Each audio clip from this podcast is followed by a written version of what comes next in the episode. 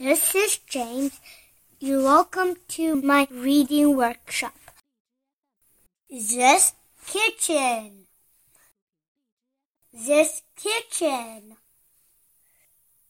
This stove. This sink.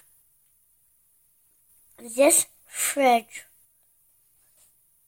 This cupboard. This counter. This toaster. This cookie jar.